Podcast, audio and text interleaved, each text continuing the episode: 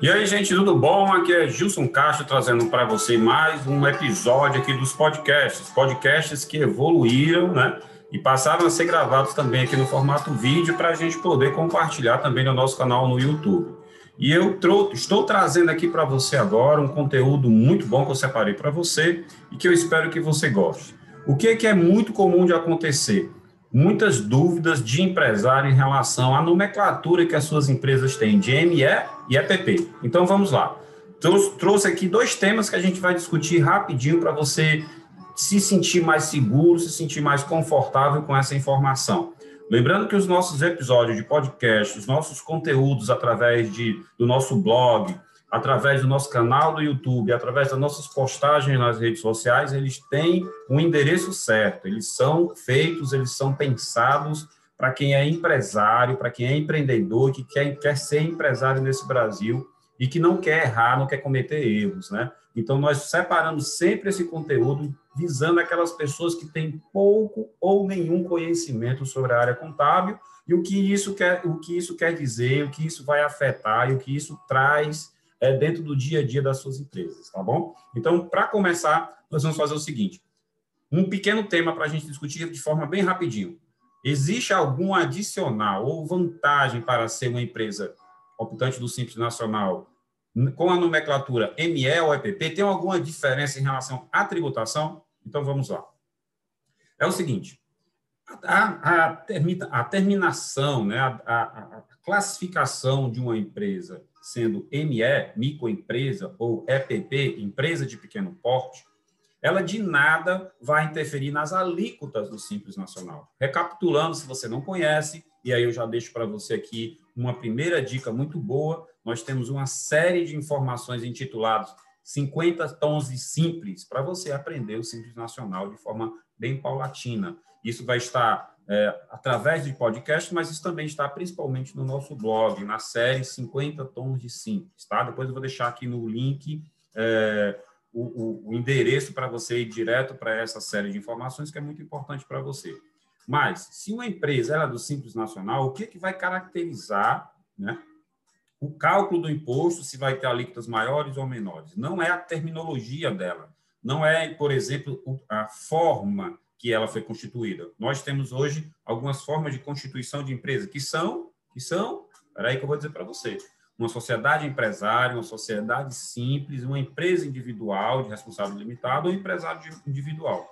Para cada tipo de, de formatação dessa empresa, dessas, dessas naturezas jurídicas, existem prós e contras em que você precisa de um contador para entender um pouquinho melhor.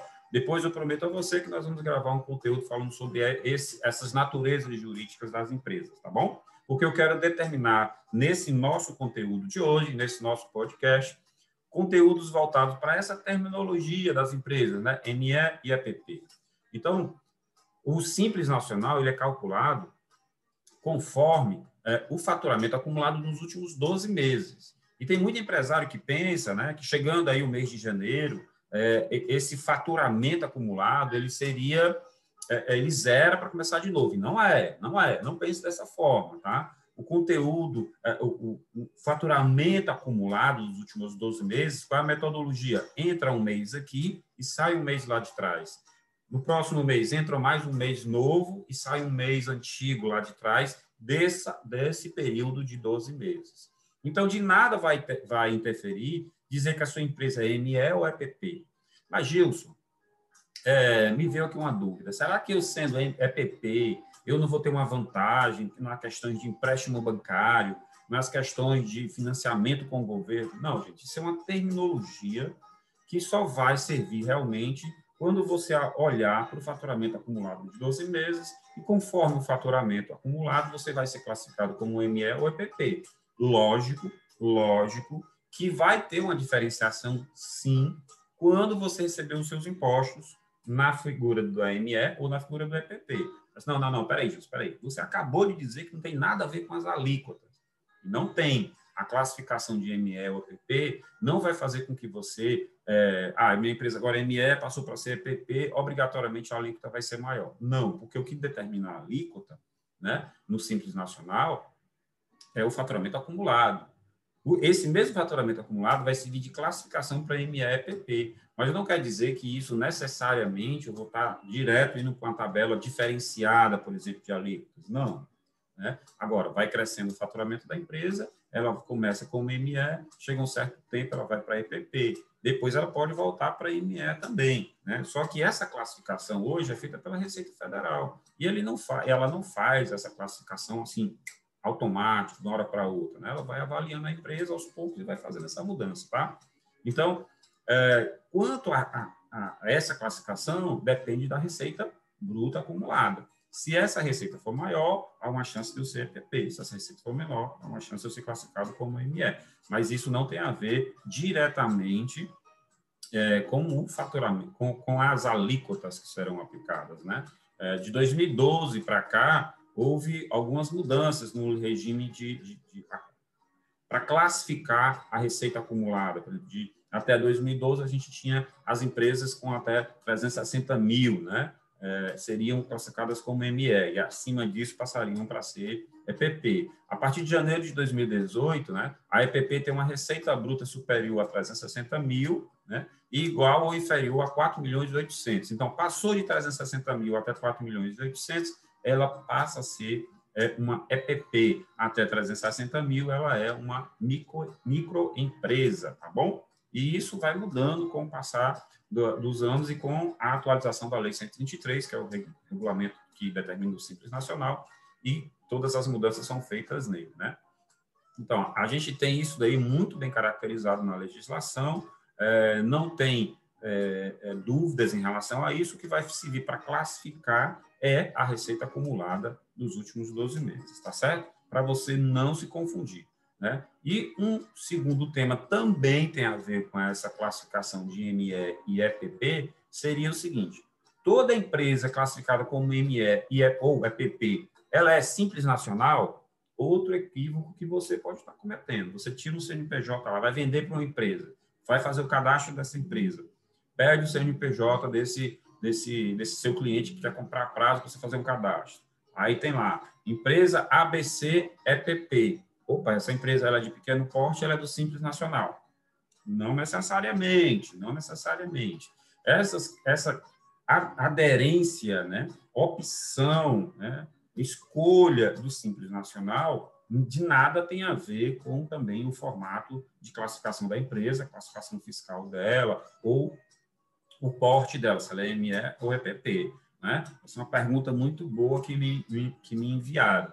O que, é que vai caracterizar se uma empresa é optante do simples ou não? A opção que é feita anualmente, né, ou renovada, ou por opção né, de mudança de registro, é que vai caracterizar se a empresa é simples nacional ou não. Eu posso pegar uma empresa que ela é EPP e ela é optante pelo lucro presumido ou pelo lucro real. Então, essas classificações né, só servem para algum determinado órgão classificar a sua empresa como sendo uma empresa de pequeno porte, uma empresa ou uma microempresa, mas não tem a ver diretamente com a apuração de tributo, tá bom? Queria que você entendesse isso para não confundir a sua cabeça.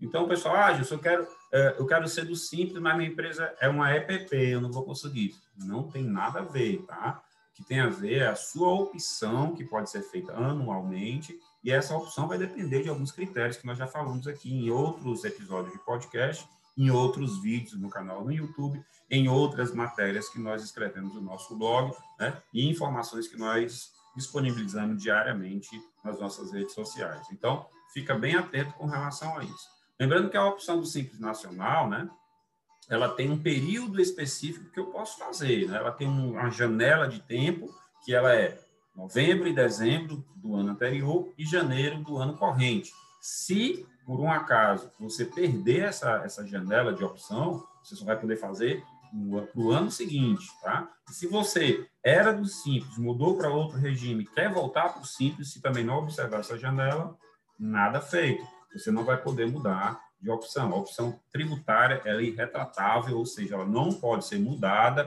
ao longo do ano calendário. Você pode servir para o ano calendário seguinte, tá?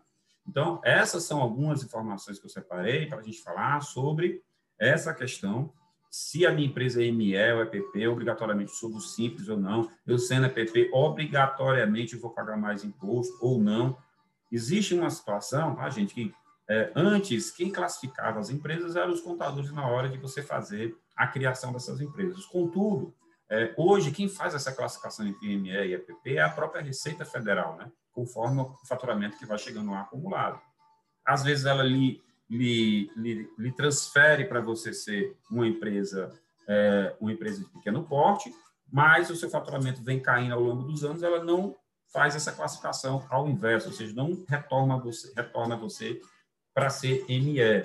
Isso depende dos critérios da Receita Federal. Hoje não é mais a gente que faz essa opção diretamente nos, nos acessos que nós, é, que nós disponibilizamos entre Receita Federal, Secretaria da Fazenda, Secretaria de Finanças do município, de cada, de cada município, ok? Então, eu estou deixando aqui para vocês alguns links do, do, do tema, de, é, dessa série de informações, 50 tons de simples, para você ter acesso e você poder é, tirar mais dúvidas com relação ao simples. No nosso blog tem muita coisa falando sobre isso, falando sobre é, como sendo simples, é, é